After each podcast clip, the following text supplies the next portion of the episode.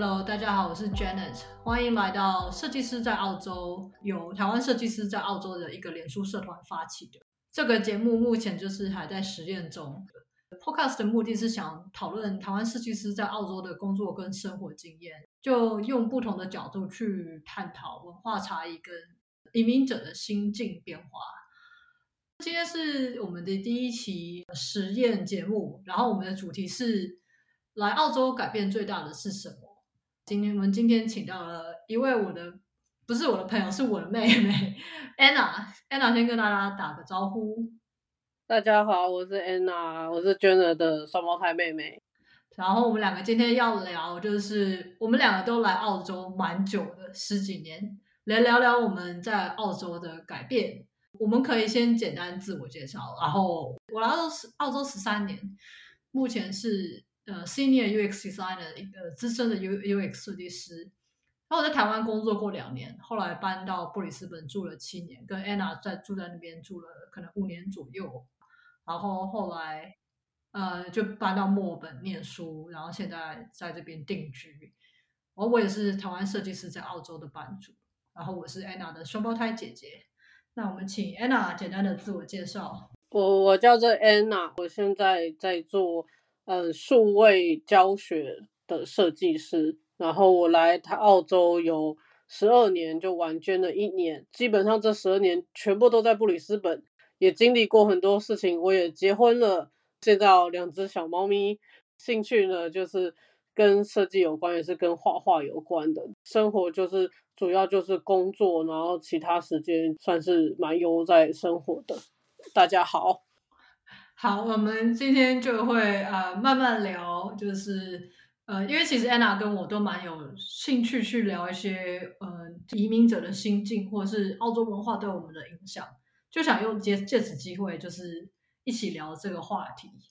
我准备了一些题目，然后我们就看什么情况，就是聊。我先想要先从，就是我们来挖彼此的黑历史，不是黑历史啊。就有点像说，在来台湾之前，我们是怎么样的人？还有就是，当时我们对来澳洲有没有什么憧憬？你知道吗？都会有一些假想嘛。就你要不要先先聊聊聊聊你你以前是怎么样的？然后有没有那时候决定来澳洲，跟就是有没有幻灭，或者是说，呃，其实跟想象中的差不多。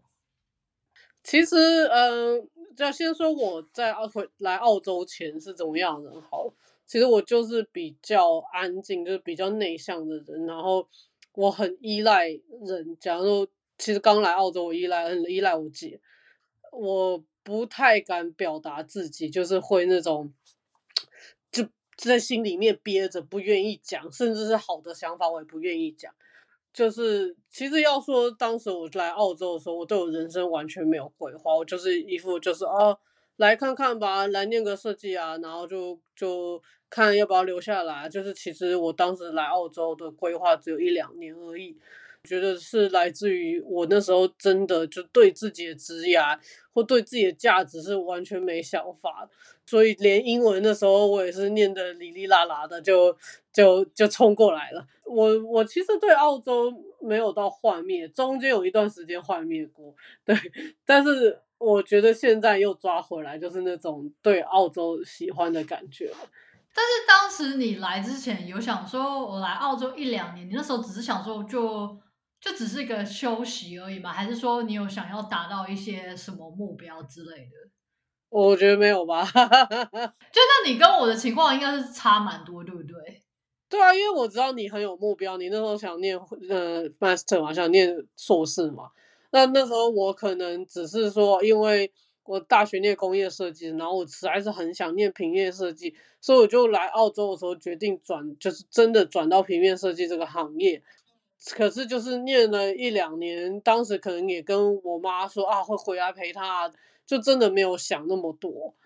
因为因为你也知道，我以前也不是说以前，我到现在我都是个仔仔，就我很喜欢日本文化，我对台湾的文化我也很爱，所以我就一直找不到让自己留在澳洲的理由。可是我就不知不觉留下来。其实现在我的心境就转换很多，我不是说因为我憧憬，假如憧憬日本文化，我就一定要去日本，或者是说我我觉得台湾文化适合我就就我就继续待在台湾。我我的心境变化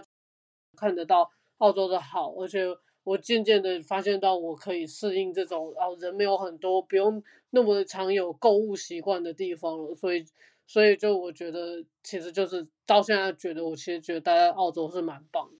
嗯，好，等等我们可以聊更多，就是详尽。就是这些什么事情让我们心境上的改变？好，呃，我讲一下，就是我在来澳洲之前是什么样的人。我觉得其实我是一个非常没有耐性的人，我很常觉得事情对比较重要。就是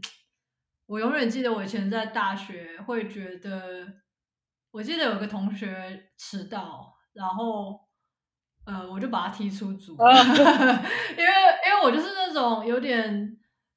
不太会去体谅人，我觉得事情以达到目的为重，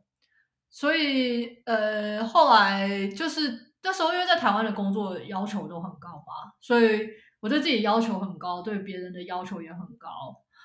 那时候就想说，好吧，来澳洲，一直以为西方国家反正什么事情都做不得比台湾好，尤其是因为那时候是做动画，很多西方的技术还是比台湾就是。就是进步一点，就觉得说，那我来澳洲，就是尤其是那时候，纽西兰也有维塔公司，就是做魔戒的公司，就觉得，哎，我应该未来会变成一个很强的动画师吧。然后，然后好像就是觉得，我只要到处找到工作，一切都顺风顺水。然后，结果一切跟自己想象中的就是差很多。对，好，我们现在就可以继续聊更深入的一些，呃，我们在澳洲的。就是身心变化，嗯嗯嗯，我们可以先聊聊，就是可能我们刚开始来，在生活上，呃，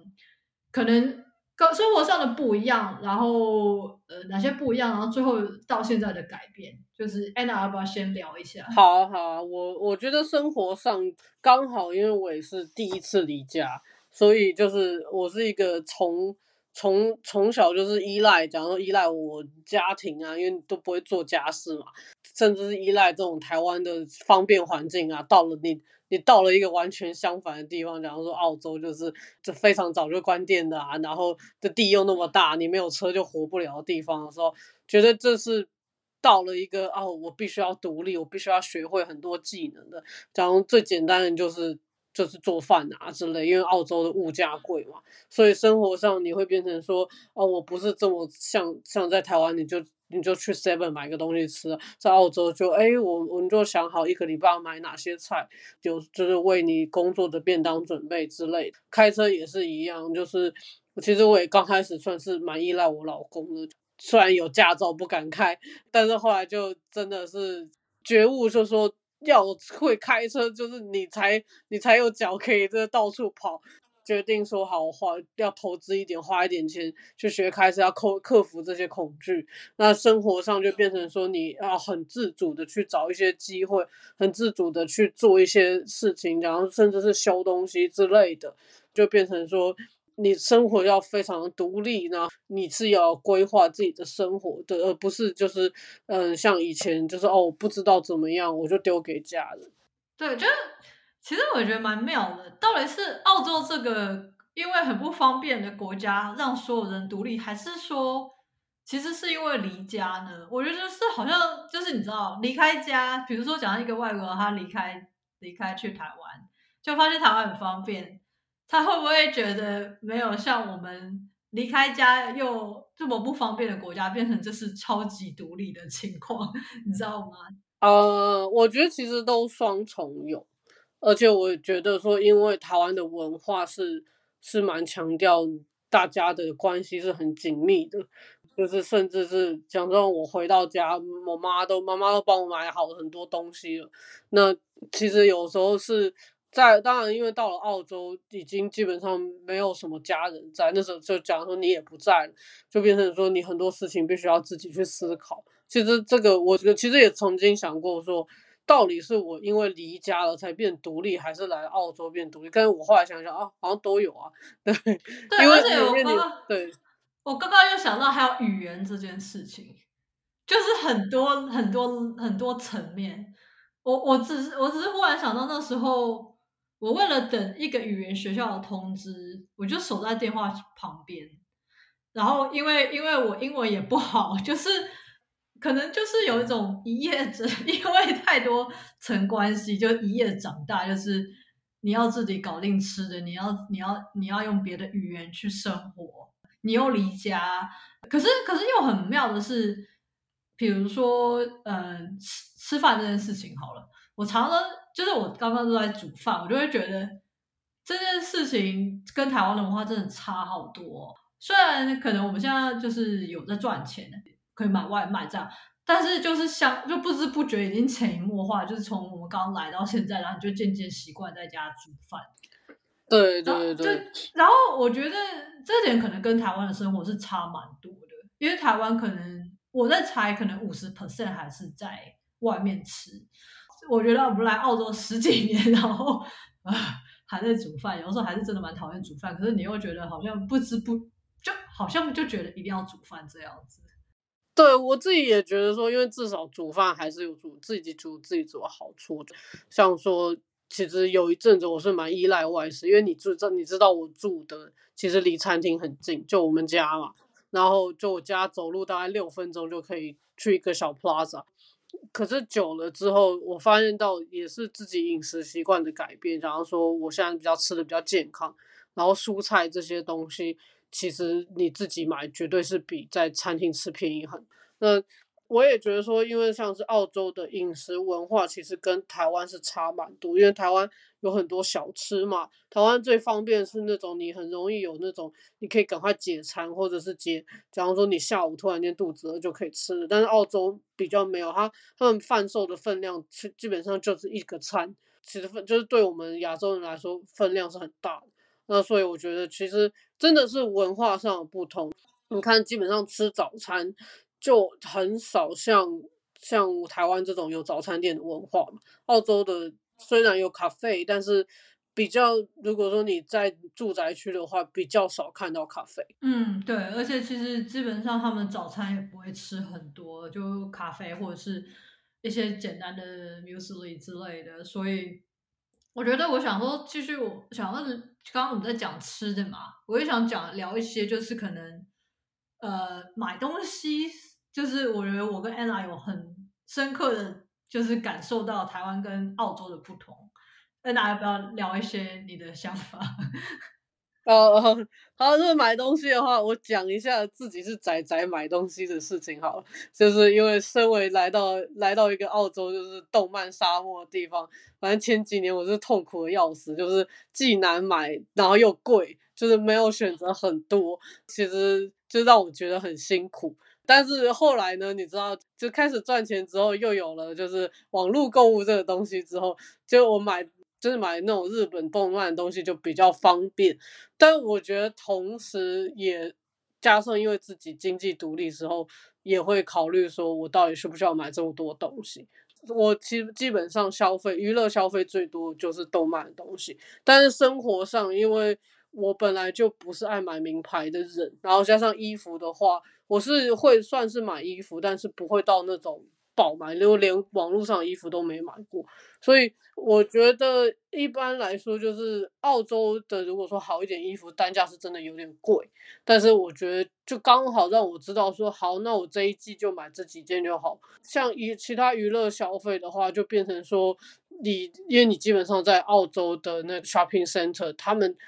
东西换季的很，就是没那么快，加上他们的品相其实真的没有像台湾那么丰富。台湾真的进口的品牌非常多嘛，而且澳洲的百货公司很会打折，所以就变成说我买东西，第一个是就是我没有选择太多，然后第二个是我好像也不太需要花心思在。看说打折啊，或者是看哪边有周年庆买东西啊，所以我就变成说，哦好，那我买我要的就好。Jenna 也知道说我我最近在研究整理师的东西，所以我现在又有点像是我尽量是就是。就是有规划的在购买东西，那我觉得澳洲最好的地方是，第一个是它运运过来的东西很久，你常常因为它运过来很很慢之后，你就打消那个买的，你就打消念头，对对，打消念头啊，算了这么久，对，澳洲运费很贵，就变成说哎，我三思而后行，好像那个放在购物车很兴奋的瞬间，你要下单的时候就那个兴致就没了，就变对，就变成说，哎，那我也不太需要这个东西啊，可能就是在这方面的购买消费购买的习惯，就变成说我生活上少了这一个，呃，算是负担吧，对，就花钱的负担，我觉得在消费上就变得更简单，就是更省我的心意。其实我我其实还是想强调说，不是所有的澳洲人都很省，就是还是有人会爆买，这都是蛮正常，每个人的行为是不一样。但是我深深的感觉，因为在台湾，或者甚至是每次我回台湾的时候，因为台湾会在服装上会有流行，可能现在流行什么，你一穿你就会看到大家都穿什么，呃，你就不知不觉得啊，那裙子好好看哦，啊，就会。就是脑波很弱的就去买，但是澳洲有点像是在流行上面，因为是多元文化，所以你基本上不知道现在在流行什么。它还是有一个类似的流行的样式，可是你不会觉得说，嗯、呃，大家都这样，你会觉得你自己穿什么样子也可以，所以比较不会太容易被影响。然后另外一件事想讲的是，就是我之前跟 Anna 常在聊的，就是。呃，台湾很多呃很吸引人的可爱小东西，然后就是台湾很多呃就是刺激，就是小那些小的消费刺激，然后会让你脑波都很弱的就去买，然后在这里澳洲真的是是它其实有了，就是就我想到就是 Anna 之前可能你有收集那个 Woolworths，就是一些你有收集吗？我忘记了。啊，我是收集 Coles 的那个迷你的那些产品，就假如说迷你的洗发精啊、沐浴乳啊之类的。对，就是那些东西，它其实做比台湾那些就是做的很精致的，就是那些赠品还要烂很多。它已经很没吸引力，就是它跟跟台湾比起来，这种呃行销手行销的的赠品其实做的都还蛮烂的，所以就渐渐的你就好像也不会。被洗脑去骗去买这些东西，然后我我我自己会觉得，嗯、那可能是台湾人的娱乐，然后澳洲人的娱乐是另外一种，那个我们可以之后再聊。所以这就是有点像是，呃，消费上，消费上可能物欲比较低，但我觉得可能也是因为这边的某些物价很高，被分散在我们就是用钱的方式，比如说那边房租很贵。还有这边交通费很贵，所以你可能就会比较精算的说，那我还是不要买这些小废物这样。对，我还是会买一些啦，但是 对，只是就是可能不会像在台湾一样，可能因为太多刺激，你很容易，然后可能也也不会太贵，然后你很容易就不小心就就买一手这样。对啊，对啊，就是台湾的。这种东西是很好取的，因为你说，其实你刚刚讲到 Coles 那个几点的，其实他那个要三十块才能拿一个，三十块可能就六百台币。Oh. 其实那个门槛还蛮高的，因为它主要就是哦，你在你你买就是生活用品之后，就顺便顺便给你个这个这个赠品之类的。那其实我也觉得说，澳洲人他们在行销方面，他们不太在乎这种。小东西的行销，小小的赠品的，但是台湾就非常的多，而且非常的丰富。对，这这一点算是文化上在经就经济那种用钱的文化上的差异。对，我有点想说，我们刚刚聊了蛮多澳洲的生活，如果我们想要聊更多，我们可以等一下再聊。但是我们现在可能可以聊一些比较像是工作上面的改变，可能刚来到现在。有 Anna 有想要先简单的聊说，比如刚开始来到现在，对工作上面的态度的转变吗？哦，好啊，当然我我觉得，因为我也是设计师嘛，基本上我在澳洲就是念书之前，自己对自己的设计还算是有信心的，就是我至少是可以接案的，假如说我可以做一个。呃，网页出来啊，或者是说我可以做一个那很简单的什么 menu 设计啊，菜单的设计啊。当时我进去念书的时候，算是给对自己蛮有这个信心的。但是我进去，就是后来我就进去第一间我在呃的全职工作的时候，我受到最大的冲击是，第一个是因为像我这样有技术水准的人其实蛮多的，呃，甚至是他们年纪都比我小个十岁。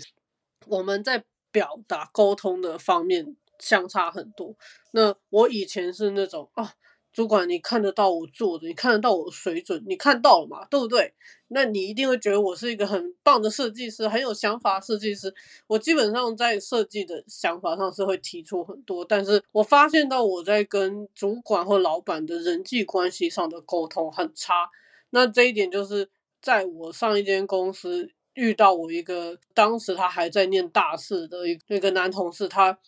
他的表达能力就算是打击到我很多。因为他就是那种也是很外向，很喜欢跟人家聊天。他做的技术也不错，而且还是那种非常愿意去学新技术。他动画做的很好。记得有一次我最大的打击就是，我发现到他跟我主管还有我的大的老板，就三个人自己在 meeting room 讨论东西，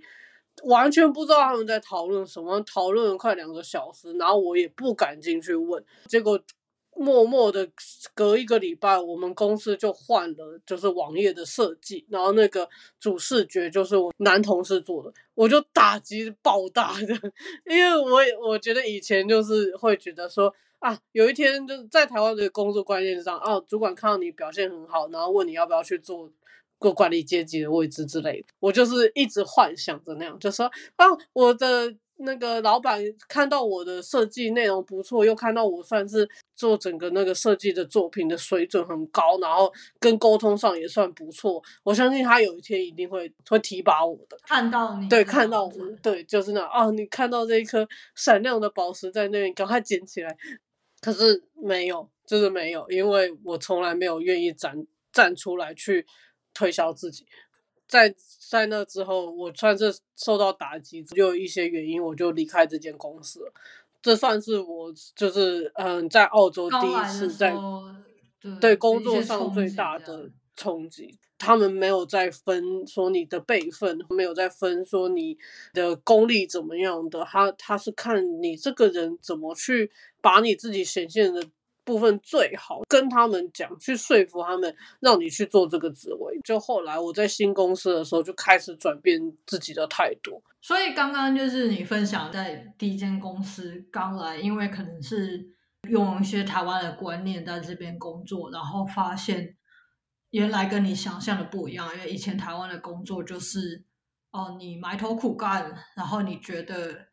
某一天你做的很好，你就像颗闪亮的宝石，会自己发光，然后老板就会发现你。嗯，然后可是，在澳洲就不是这回事。对，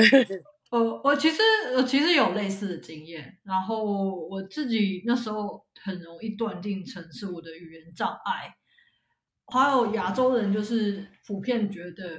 不要炫耀，不要招招摇。对对对，因为我现在会回想，就是这个观念我已经。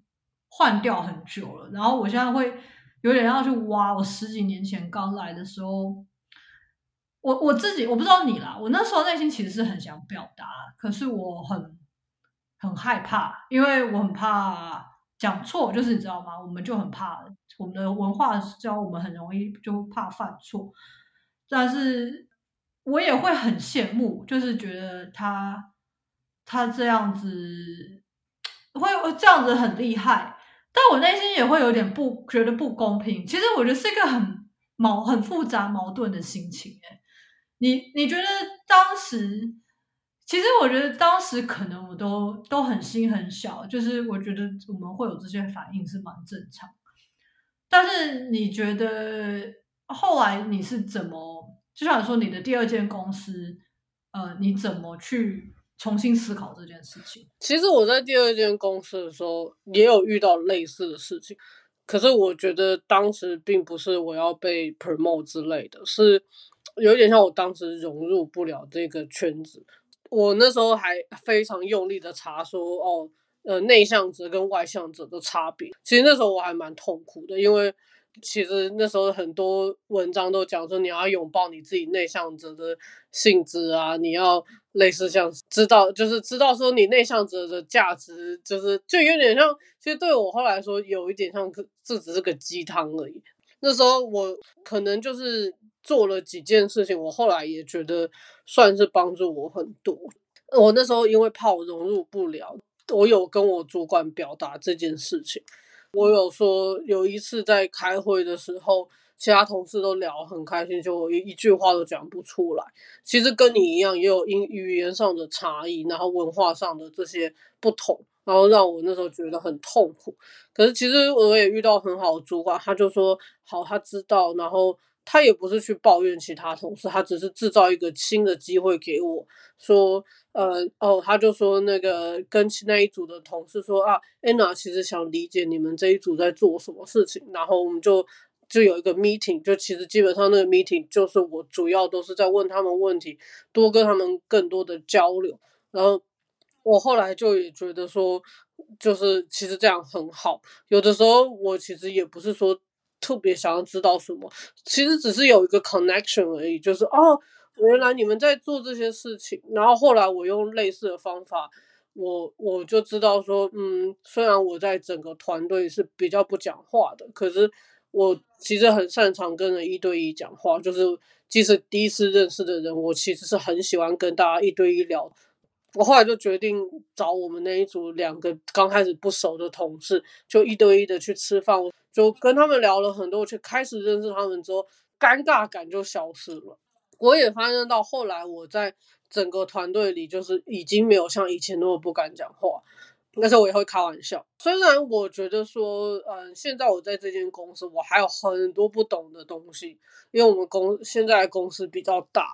我有一些同事他们是待了六年，他们很清楚整个公司的架构，所以我自己就渐渐的也是告诉我自己说。嗯，第一个是我不要再想我自己会不会被 promote 这件事，我应该是要专注在自己职涯上想做什么。那我主管也有帮我在排这个，就说哦，好，你想要做这个，好，我们帮助你一起做。所以我也会考虑清楚说，其实我好像不太擅长做管理阶层的，那我继续发展，假如说做呃 instructional designer 的工作。就会变成我不会担忧为什么我今天没有抓到这个机会，没有抓到这个 promo 的机会，然后我就渐渐的更 focus 在哦好，我现在要专注在做这个职涯上的发展。渐渐的我就发现到说，像我上一间公司遇到的状况就越来越少。嗯嗯嗯，对，谢谢你的分享。就是我，如果是 Anna，你应该知道我有蛮多类似的经验，就是。我我觉得我可能比较像是我经历过，然后我有比较积极的去处理这个。我不知道你会不会觉得我比较积极的去处理这个问题。呃，因为那时候我在布里斯本的第一个工作，我在那间公司待了四年半，然后我前两三年其实到走之前，我都觉得我没有办法很有自信的完全跟大家侃侃而谈。可是那时候我到了第二、第三年的时候。我开始有比较好的同事，我开始可以跟同事开玩笑。我当时有几个转变是，就是澳洲人很爱问你周末在干嘛，就是他们的闲聊，闲聊文化之后再开一起聊聊。然后我就会跟，因为我周末就是跟 Anna 去买，就是买菜嘛，我就说 go shopping。然后我的主管就一直以为我很爱买东西。后来我发现。就是后来就像跟你一样，我很想融入，我我也想不起来。我记得我那时候还有做一些事情，就是可能看新闻啊，问跟想跟大家聊新闻。呃，那时候有一件有几件事情让我比较融入。第一件事情是音乐，因为是那时候我们同事都很爱听 Triple J，就是一群就是 hipster，我就被渐渐的他们就介绍一些音乐，然后渐渐的有有类似的就是 connection，然后还发现同事会偷偷看我听什么，就觉得很。很尴尬，然后，然后，呃，再来就是我开始比较在布里斯本住的时候，比较常出去，就是骑脚踏车啊，或者是登山跟呃露营，然后这些事情就是澳洲人非常喜欢的娱乐，然后可以开始跟他们聊聊一些当地的东西。那时候我才发现，其实融入他们这件事情，我我我我今天有在听另外一个 podcast 在讲，到底要不要融入这件事情。我觉得那是那是个人选择，就是，但是有的时候，为什么在呃你觉得很孤独的时候，你想要融入，是因为人就是群体动物嘛？你你很难潇洒说，呃，我就是不管你，然后我就自己特立独行，不不屑不屑一切这样。但是其实内心我们都知道，其实我们是渴望跟人就是沟通，跟人产生连接。所以对，所以我内心就是还是很希望，就是跟大家产生连接，所以才会渐渐的找一些可能我知道他们，我觉得我没有刻意去找一些当地的话题，但是可能就是自然而然。就比如那时候我的同事在说他们去登山，然后我就跟他说，哦，我去过哪一个地方，你们去过吗？然后他们说，哎，没有哎。然后我就说很漂亮，就是我现在有叫做 Gallery National Park，是一个呃昆士兰的国家公园，还有就是很很大的很大的石头的公园。然后我就传给我同事看，就是渐渐这种交流，我觉得我觉得这是双向的，就是我觉得他们就并不是不想跟你讲话。他是不知道跟你说什么，所以你觉得你跟你同事就是在 connect 的时候，除了工作上，或者是你知道澳洲人最喜欢闲聊，说你会跟他们用什么方式跟他们就是 connect 或是交流？我其实都从很小的东西开始，就像你讲说哦，how is your weekend 之类的。基本上你你要知道，就是后来每一周问 how is your weekend，你也不是每一周都很。很精彩啊，所以就就糊弄过去之类的。我其实刚开始跟有一个同事有点尴尬，因为他是一个比我更安静的男生。刚开始我也是有点跟他蛮痛苦，在跟他聊的。可是其实渐渐的，我们也都只是聊小小的东西，就哎，嗯，这周做什么啊？他可能带他女儿出去玩啊，他可能问我怎么在这做什么事情啊。有的时候，其实我觉得，当你遇到一些很好聊天的人，他会记得你上一次讲什么。通常有一次就是有一次我记得，因为有一阵子我很迷做那种迷你模型，我刚好就跟我刚那个男同事聊到，然后他就说：“哎，其实这个。”他可以送给他女儿，因为他女儿蛮喜欢这种东西的。就下一次我就问他说：“哎，你你有没有做模型出来啊之类的？”他就也跟我说：“啊，就是他们发现到其实还蛮多东西要做的啊。”就渐渐的这些小小的话题，我觉得就是我们会有一点点 connection，而且我觉得也不一定说我们常常要聊得天南地北，变成是说，哎，你跟他讲话已经没有那么尴尬了。然后有一次，其实我就是公司的就是 party 的时候喝酒，我其实就有跟他讲到说文化的不同，我很担心我融入不了。其实他就跟我讲说，你不必要这样担心，他就也认为说我自己在这边生活的愉快就好了。尤其是因为我是一个很不爱喝酒的人，所以我我觉得在这一点上，我算是很幸运的，遇到很多算是很尊重我的。然后甚至是 party 发的酒单，就是不是会有时候给你一张免费的酒吗？然后我就直接送给我主管了。Uh... 对对对，然后甚至到后来，我都在他们面前直接点果汁，然后就一堆人就问我说：“哎，你喝的是什么？”我说：“果汁啦。”我也不会就忌讳说：“哦，我没有喝酒，跟你们没有融入。”说我就是真的不爱喝酒，但是我也可以跟你们聊得很开心。没错，因为其实澳洲近几年已经有在。越来越多人讨论这件事情，因为其实其其实喝酒是伤身嘛。虽然我自己会喝，然后现在也越来越多就是无酒精的啤酒、无酒精的红酒。因为其实可能澳洲，比如说喝酒文化是个很其实是个很重的文化，那很多人就会常常会觉得说，那为什么被排挤在外？哈，但是近几年他们其实也越来越重视这种包容嘛。呃，你怎么可以就是？让一个不能喝酒的人，就是就是他不喝就觉得他落单，所以其实我觉得现在有越来越 friendly，所以下次 Anna 可以去点。OK，好啊好啊，喝喝看好了。我我自己还想聊另外一件事，就是就像你说，你同事，你跟你同事说你怕你融入不了，我我我想到就是呃，因为 Anna 知道我男朋友跟我之前有一起工作，会聊一些同事的事情，然后那时候同事有一个中国女生。他英文也不是很好，可是他很呃积极的要融入，就是他即使也是会像你那种情况，就是就是可能你知道，就一群澳洲人，他可能在聊什么聊得很快，然后你听不懂，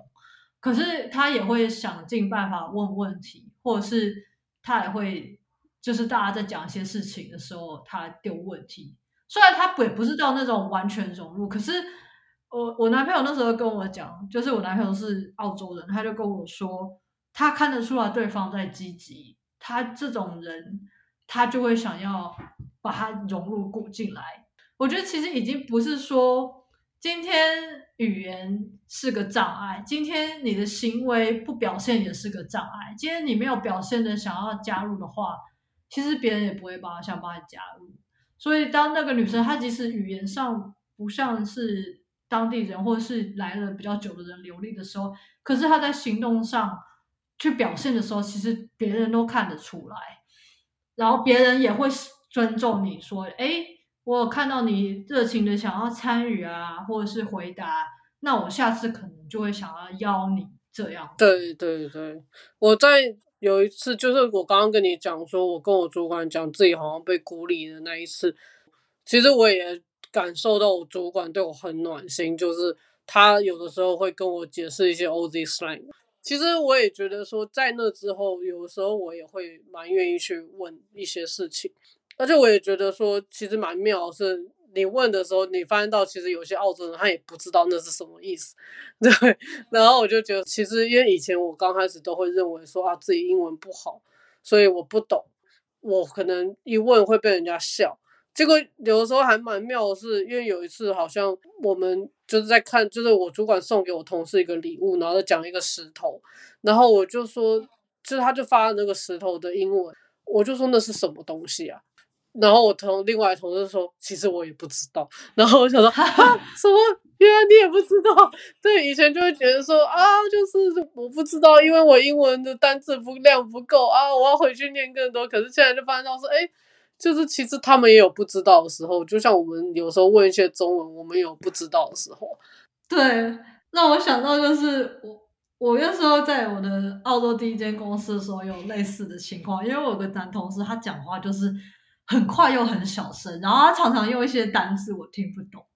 然后后来我就那时候有类似语言障碍的问题去跟我老板聊一些事情，然后。我就跟他说，我常常觉得我不知道跟那个人讲什么，因为有时候都听不懂他在讲什么。然后我的主管就跟我说，其实他也听不懂他在讲什么。天啊！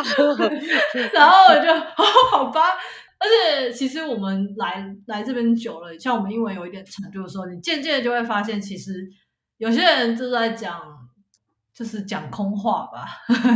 就是你后来才发现，哦，原来有些人你那时候听不懂，其实是。是对的，并不是你的语言障碍，其实是那个人在讲什么，其实大家也听不懂。就是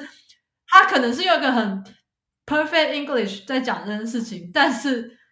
他没有逻辑可言，他讲的内容是很空很虚的。当你可能过了五六年之后，英文比较好的，就会觉得哦，原来当时不是只有不是我的问题。对对对，其实其实我后来在公司有，就是不管是在。休闲的时候聊天，就连工作职场上的时候，我们也遇过类似一个同事，就是你其他同事你都听得懂他讲什么，结果就遇到了某一个同事，永远都听不懂他在讲什么，就就发现到其他同事也有类似的问题。哦，对，我也蛮常，而且尤其是像呃之前 Anna 可能跟我有聊过，就是你在公司用一些术语啊、jargons 啊，其实蛮多时候我们都会，我现在也比较感冒说。那是什么意思？就是什么什么 AEC 到底是什么意思？你不要就是讲这些 acronym 是没有人听得懂。所以后来就我觉得我自己有学到，就是语言障碍这件事情，其实语言后来我觉得已经不是说你要用多艰深的单字，或者是你要讲的多怎么着多玄幻，或者是用好像听起来很厉害的字语，其实是狗，它就是个沟通的工具。对，它就只是个沟通的工具，而且我觉得说，不管是英语的语言上，就是很多很多方面的沟通，在工作上你可以做到怎么样的怎么样的沟通角色？因为像，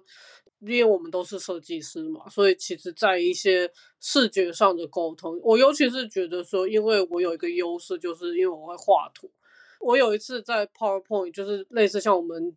整组的 group meeting，然后都会有一个主持人。有一次我自愿去做，其实你要知道，就是我到现在其实，在大家所有澳洲人面前讲英文，我还是会很紧张。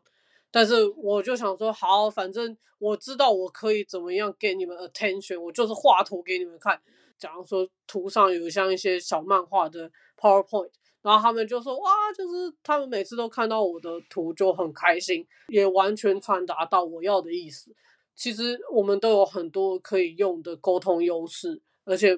不要只觉得说我是要英文讲得很顺，然后很华丽，或者是我的技巧很棒之类的，是你你在对于做一些事情的态度，你在沟通上你，你愿意用怎么样的方式去表达，而且我自己觉得，在我的工作经历来说。就是职场上，有的时候你遇到你自己做了一些错误的事，其实你只要很有诚心的去愿意改善，我觉得同事都能理解，因为他们知道说你愿意去为这个团队更好，说他们就并不会说哦，因为你你不是讲母语的人对你不好，或者是说你在做错了一点点事情，那不能再把这个重责大任交给你，他会看到是你怎么愿意去修复这些。东西，然后用你的沟通，还有你的你的在做事情上的表现。我我我觉得你刚刚讲最后一点点，就是也想让我去讨论讨论更深。这个就是澳洲最大的差异，就是我先讲，就是我刚来时候的第一间公司的，算是我第二间公司啊，嗯、的主管对我刚进去所讲的第一句话就是。你有问题就要提出来跟我说，就是我有问题欢迎来问我。然后我那时候冲击超大的，因为 我以前在台湾是，你有问题就是你的问题。你有哦，对，对。那时候我永远记得，可能以前在台湾，我发现我做不出来，我就回家一直那边用电脑研究怎么样做出来，然后隔天进公司的时候做。我当时觉得那个观念很新，就是原来。原来我是可以犯错。其实我觉得在这边我们这边讲犯错，不是说你你就随便做。我我觉得澳洲还有一个蛮重的观念是团体合作。他觉得一样事情要做出来，一一个案子的状案要完成是所有人一起做，觉得蛮妙。因为其实明明亚洲国家是一个比较集体意识的国家，可是，在工作上就是就是错误就是个人担，所以并不是检讨整个团体。那呃，虽然台，我觉得可能亚洲国家检讨团体，检讨团体就直接大家连坐这样。呃，但是我觉得西方国家，比如说今天你一样东西可能做不出来，时间上分配好了，原本跟你说十个小时，可能做到一半发现这个东西比你想象中多的时候，以前可能台湾就会说，那你自己讲十小时啊，你给我做出来吧。但是可能在澳洲就会觉得说，哦，那是不是我们上面的管理，呃，在省时间的管理上面，或者是专案的管理上面有问题？因为澳洲是个准时上下班的国家，所以它就是你要在人力管理上面是要管得很精确，就是因为加班又是另外一回事，因为加班在这边是你不给加班费就是违法，所以当你发现你就需要超时，可能说我需要再多个几小时。我觉得他们对于前期的规划非常的重视。对，我就觉得说，有的时候看到他们在做一些事情上的，有时候很有魄力的去停止这些问题。像你说实践秀啊他们这些预算之中，我觉得他们比比我在台湾工作时期算的还要清楚很多。对，有虽然我们也是会遇到，就是有乱花钱，或者我自己的经验，有些就是可能就是或者是规划上。他规划的时候，有时候会发现预期的时间比自己想象的还要多哦。我觉得他喜欢接一个专案，发现可能要花三个月好了。原本跟你说三个月，然后后来发现要花花五个月，花他东西很容易就停到三个月就做到那里，就就不会继续做。真的哦，你知道是半成品的情况，因为我是做软，我们是做软体开发的嘛。那他有些就呃有些东西有些功能没有就算，可是。他们宁可牺牲这些，他也不会叫你加班把它做完，就是差异蛮大的。我可能是因为我主要做的东西都是往公司内部的，就我们遇到这种，就是原本预估是、嗯、因为我有一个专案是我们十一月接到的，然后预估是一月要做完，可能二月要就是公布给大家用，结果呢？我们到现在还没做完，但是就是可以继续延迟这样子。对对对，然后我主管也就直接就跟他们讲说，呃，那个安娜要去度假了，他可能会把我一些工作分分派给我其他同事，但是就是他不会在我要度假之前就叫我强迫加班做完。他是因为前期我们前期改了太多次了，结果就变成我们这种后期很延后做，我们只好一起延期。可能如果说公司内部的话，预算就比较好算，那就是因为都是公整个公司内部在 run。像上一个上一个公司是做像 agency 的，他就比较不允许这种情况。发现到预算不够好，那我们就做更简单的。没办法给你做一个华丽，那我就做一个简单，我们就复制贴上。对，没错，我觉得这一点澳洲跟台湾的那种做事情的方式差蛮多。我有点想聊，就是因为毕竟我们两个都知道，澳洲的工作文化有的时候你是要很主动，因为毕竟西方人就是本来就是非常懂得表达。你觉得你从来到现在，不管是中文或英文，在于工作场合上面的表达，就是有觉得改变了你一些观念或是一些做法吗？我觉得，如果说在表达上，我更愿意去赞美人家，你懂吗？就是因为如果你我我相信你也蛮能体会的，就是如果来过澳洲一两年的人都会觉得说，跟澳洲人聊天的时候。他们其实是很会赞美人的，他们是因为我我永远记得我还在 TAFE 念书的时候，我有一次也只是搭一个电梯跟一个陌生人搭，然后结果他就说：“哦，你的鞋子好漂亮哦，在哪里买的？”然后那时候我就吓到，想说怎么会有人突然间夸我的鞋子？我就说：“哦，我在台湾买。”下电梯就说：“哦，Have a nice day。”我觉得我现在就变得好蛮会做这种事情的。你一天心情就好了。对，我那一天心情就很好。我现在其实看到我有些同事穿的很漂亮洋装，以前我就是默默的心里想说，哈哈，洋装好漂亮哦。可是现在我有的时候就会直接过去就是，你洋装很漂亮。在工作上，我会一点一些一些小事情，我也会愿意去感谢我同事，因为就像我在度假的这一段时间，我有个男同事，他也是帮我接了很多事情，他修改了我一些设计上的一些我习惯的设计的东西，可是他帮我加了很多我们平常没有注意到的，假如说他会提示人家，就旁边放一个就是游标的 icon，我就。就传了一段文字，就说谢谢你，我看到你帮我改的东西，就帮我加了这些 icon，真的很谢谢你。就是我这一段时间不在的时候帮我 cover 呢，我才发现我在改这个专案的时间省了很多，我就说真的很感谢你。我们公司是蛮推崇这种文化，像我们每一年在 review 的时候，都会鼓励你写一些你要感谢的人的话。像去年我就很感谢我主管，因为去年我。就是精神状况很不好，请了两周的假。我主管就是二话不说就叫我放下所有的东西，叫我好好的休息。他说你要请多久就请多久，也从来没有责怪我任何话。在公司这个活动的时候，我就特地写了一个感谢信给他。在这些表达上，我是很愿意多说赞美的话。但是当然，我不是说啊，我就不说批评或怎么样，是。我觉得说在表达一些事情的时候，我我不太再是用生气的方式表达，因为有一次我在改专案的时候，我跟我一个同事，就我发现他一直无限的在改我的东西，我都快疯掉，我就准备要跟他吵架，我就说你到底要让我改到什么时候？我就说你这样子一直改，很不尊重我。刚开始想说他应该又要我要回我一些很情绪化的东西，结果他就他就说对不起安娜，嗯，我真的不知道你要改会造成你这么大困扰，那就瞬间觉得自己输了。讲他瞬间让我觉得我我不需要为这件事情生气，可以用别的方式去沟通。我觉得也不是说用情绪，就是你知道，其实沟通也有别种方法。有的情况有是需要展现你的愤怒，但是那个情况。你发现别人原来别人是可以用这种方式去让你可能比较平静下来，这样。对对对，我我想讲澄清一点，就是其实工作上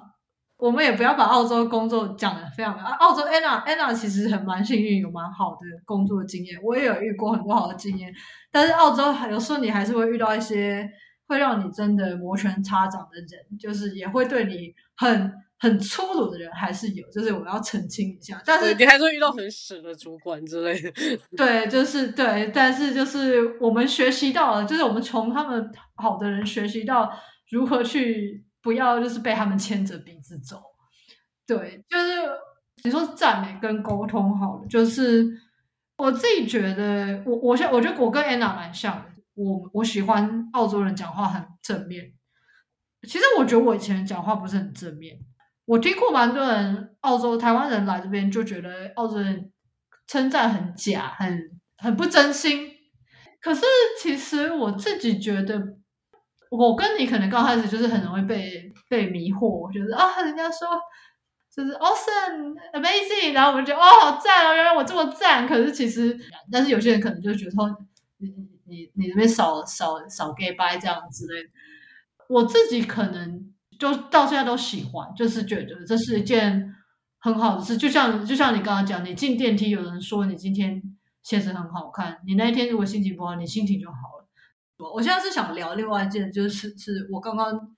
刚开始有讲说，我主管说刚说我问题就要问，然后后来我也蛮我的工作需要问很多问题。因为我是 UX designer，就是我要 interview 很多人，我要问很多 stakeholder 的问题。我刚开始也蛮怕这件事情，像刚刚你讲说要融入，或者说要主动去 promote 自己这件事情，我反而是后来转成做 UX 的时候，把自己逼出去，因为我知道这个工作，我我一定要去很主动，不然我就会死得很惨，我就会像你说，我会很。默默的安静坐在角落，这样，我觉得是因为我的工作把我逼出来，不然我可能也是蛮享受坐在角落默默，也也不是说完全享受，但是我的工作不得不叫我一定要去这样做，因为我觉得身为好的 UX designer 就是要去跟很多人连接，去了解大家大家的需求，一起就是除了使用者在，就是你的 stakeholder、你的同事他们。他们的问题是什么？你要帮他一起综合起来解决这个问题。所以，我有我中间工作的时候有一段时间，我有跟我主管聊到，我也想要就是改善，就是比如 presentation skill，就是简报啊，或者是就是跟 stakeholder 沟通。然后我有花了一段时间去练 storytelling，就是说故事。虽然我也没有到练到很多啦，至少有把自己逼出那个舒适圈。现在有时候都觉得以前还蛮蛮蛮敢的，那时候也都蛮怕的。那时候常常会觉得自己讲错话。对，我，我在这边分享一，我前前老板给我一句，成为我的座右铭之一的，就是 “acting is a ability”。这次回台湾，蛮深的体会到，我有一些朋友在职场上遇到不敢询问问题的状况。那不不知道台湾的工作文化，但是我觉得至少在澳洲。他们认为说，你如果有问题要问的话，这也是你的能力，这不是说你没有权利问这些问题。所以这一句话其实改变我很多在工作上的态度。我真的是有一些事情，我都决定要去问，甚至是我可能工作遇到困难，我愿意跟我主管讲。就像我去年的事情，我当下知道我这个主管可以信任，所以我跟他讲一些我遇到的问题。他就很愿意帮我，我就也觉得说还好，我有讲出来。对，因为我觉得像你刚刚说，asking is ability，就就蛮好的。因为我们我我自己还有另外一个观念，就是别其实别人有的时候喜欢被需求。比如说今天有人来问你一个问题，你就是你应该也会觉得，哎，就就是好啊好啊，我想帮忙。然后所以我就觉得说，大家反向思考嘛，其实。我去问别人问题，别人也应该还蛮，就是我我不要一直烦，我不要就是太过头就好了，就是适时的问人家问题，其实基本上蛮多人都蛮愿意回复你的。人人其实是是是潜意识是喜欢互相帮忙的，所以大家不要害怕的去问问题。对对对，而且我觉得如果你有时候就是不知道说自己这样会不会冒犯人，你可以稍微。当他回答你这些问题，你可以重复给他听，说你收收到的讯息，就不会变成说你只是个伸手牌，说哎我我我不懂，我就一直问，我一直问，一直问。你要让人家知道，说我接收到了，也要感谢别人。那我们想想工作，刚刚工作聊蛮多的，现在聊一些比较玄的东西。我是想，我这边是写文化，可是比较想去说，比较就像我们可以聊个大概文化，或者说先跟人相处，呃，澳洲的文化的对你的改变，就是可能可以一个总瓜，我们就可以就是有点是要，就是你有想到什么可以讲什么？你说人际关系好了，我其实现在是会放界限给自己的人，我以前是没有的。以前基本上人家拜托我做事情，我是老好人那种。哦，好，OK，可以啊，就做得很痛苦。有一年开始，我这就是我学习怎么拒绝人。呃，我觉得也有可能就是因为来了澳洲，地广人稀，跟人的连接没有那么紧。可是不代表跟人有疏散，是你在下一次跟这些人见面的时候，你会很珍惜这个时光。像其他的，如果说整个文化观念的话。在想很多事情上，我觉得我会比较正面，比较不会去计较很多事情。要说也不能说所有台湾人，但是我小时候被被压压抑最大的文化就是被比较这个文化，尤其是我跟 Jenna，我们是双胞胎姐妹，我们从小长大是被比到大，到后来之后来了澳洲，我因为不管是在西方或在澳洲，他们是很讲究你个人的。所以就变成说，我当我知道自己的的长处，呃，自己的价值在的时候，我我就觉得我我何必要计较？怎么讲？我就可以更更有理由的反抗这个比较文化。我觉得在台湾是那种从生活上考虑 CP 值，呃，CP 值啊，或你去那边有没有划算呢？你去那边有没有值回票价啊？我觉得就是自己有没有被亏，对，对，就是很怕被亏了。我到后来学习到的，在澳洲让我学习到是这个东西是你自己衡量，自己去找这些价值在哪。我想想问你，刚刚说，呃，我想说聊，嗯、呃，你刚刚刚开始说，我我先讲，就是我的，我我之前在别的地方有演讲讲过，就是就是决定去念硕士的原因，是因为我那时候在布里斯本，就是准时上上下班。我下班有很多时间去思考我的人生，然后我决定去念墨墨去去墨本念硕士。我我觉得澳洲的生活让我发现，你有比较多的自己是时间，你有比较多时间去想自己是什么样的人，你会越来越多自己需要的 quality time。跟朋友见面，我们也是会社交，但是我不会说我二十四小时都要这样子，因为我偶尔也需要做自己想做的事情。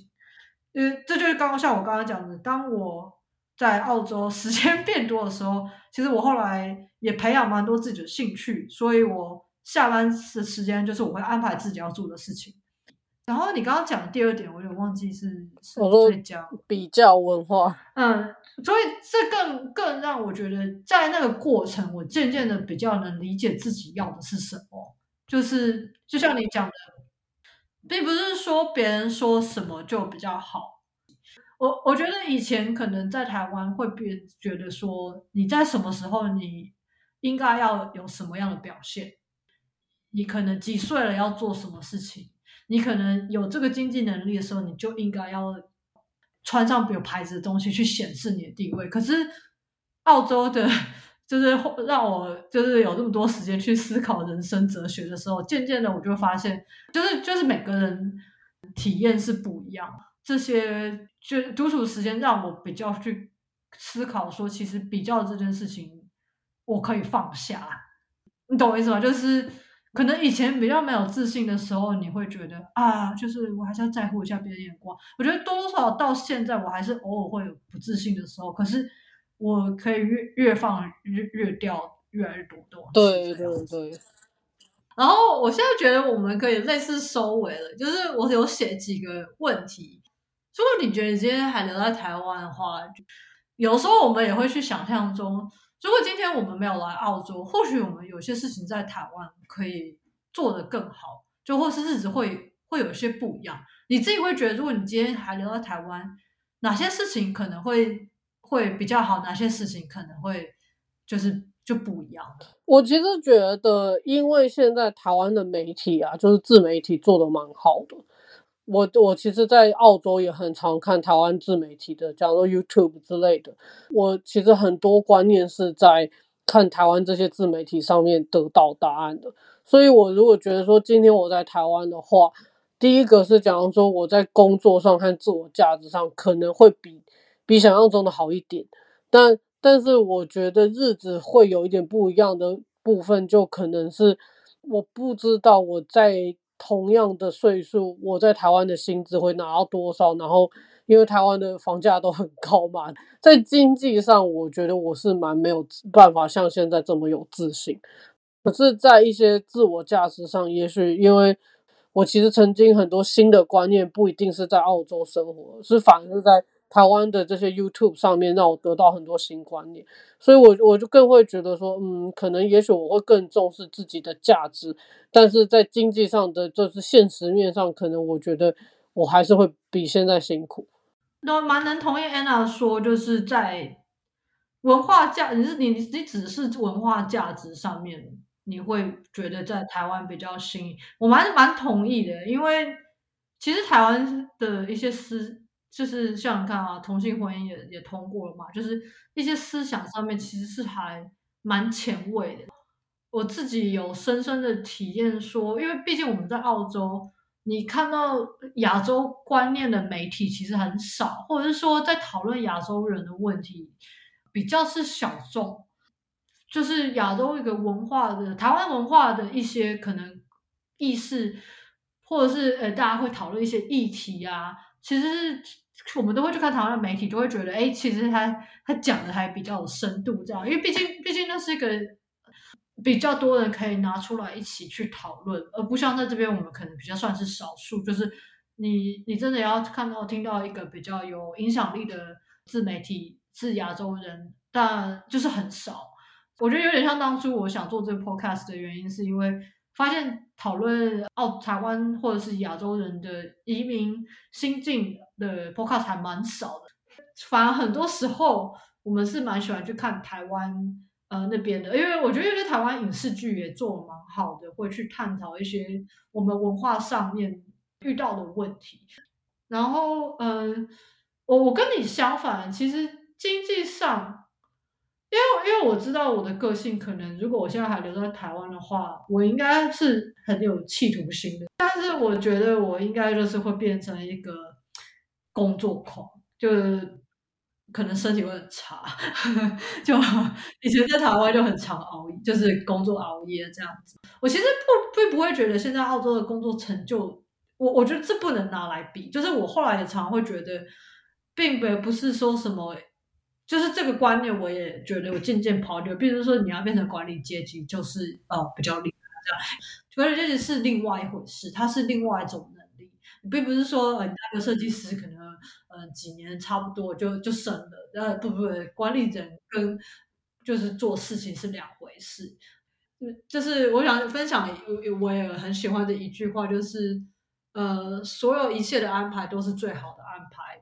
不管我现在现在有没有在，我现在讲，我如果在台湾的话，已经没有什么意义了。就是因为我我的现在就是现在，除非我平行时空。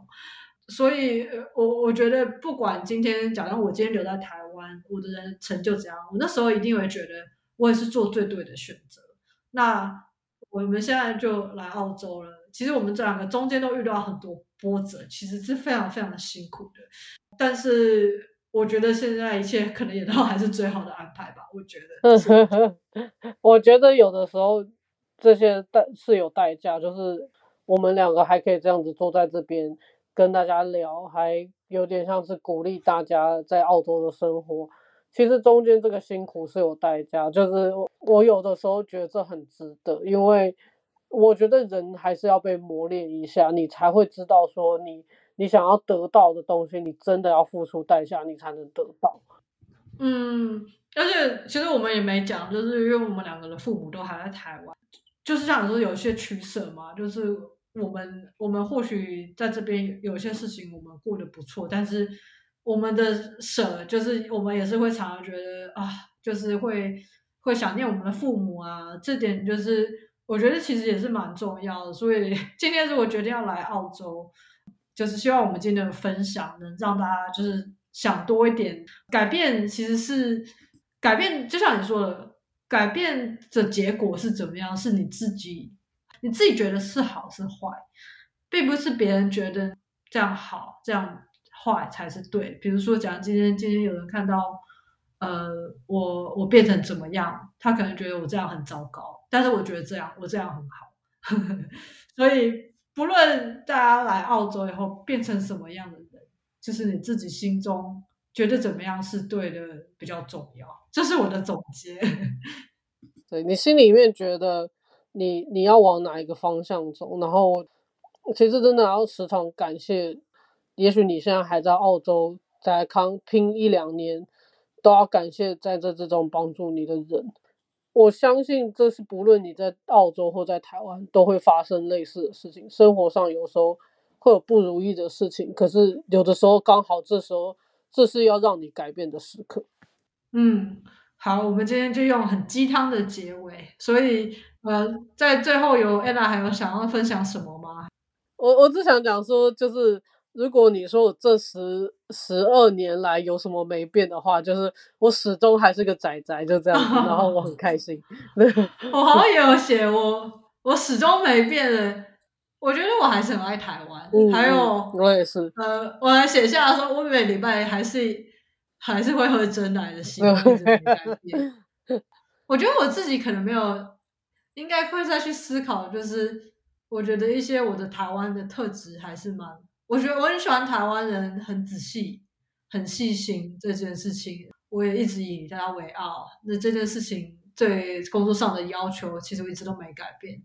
就是这样喽。好啦，今天谢谢 Anna，希望我们第一次的 Podcast 呢能顺利完成。好，希望下次有机会再跟大家再见。OK，好，拜拜。拜拜。